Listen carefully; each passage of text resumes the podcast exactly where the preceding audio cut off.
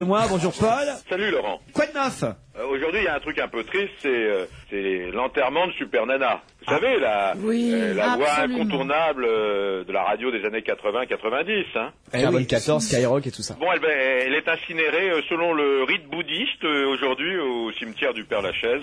Avec, euh, de toute façon, avec elle, c'est jamais triste. Hein. Vous vous souvenez des émissions Vous vous souvenez de Poubelle Night, euh, de Turlututu Elle est passée euh, de, de, de, de, de- de Skyrock euh, à Carbone 14 et inversement. euh, on l'a vu aussi... euh, Dans les émissions de Patrick Sébastien aussi à une Ouais, ouais. Et époque. Puis après, elle est devenue directrice de boîte de nuit. On l'a vu sur euh, Fun TV, où elle a été renvoyée comme d'habitude pour son style euh, provocateur.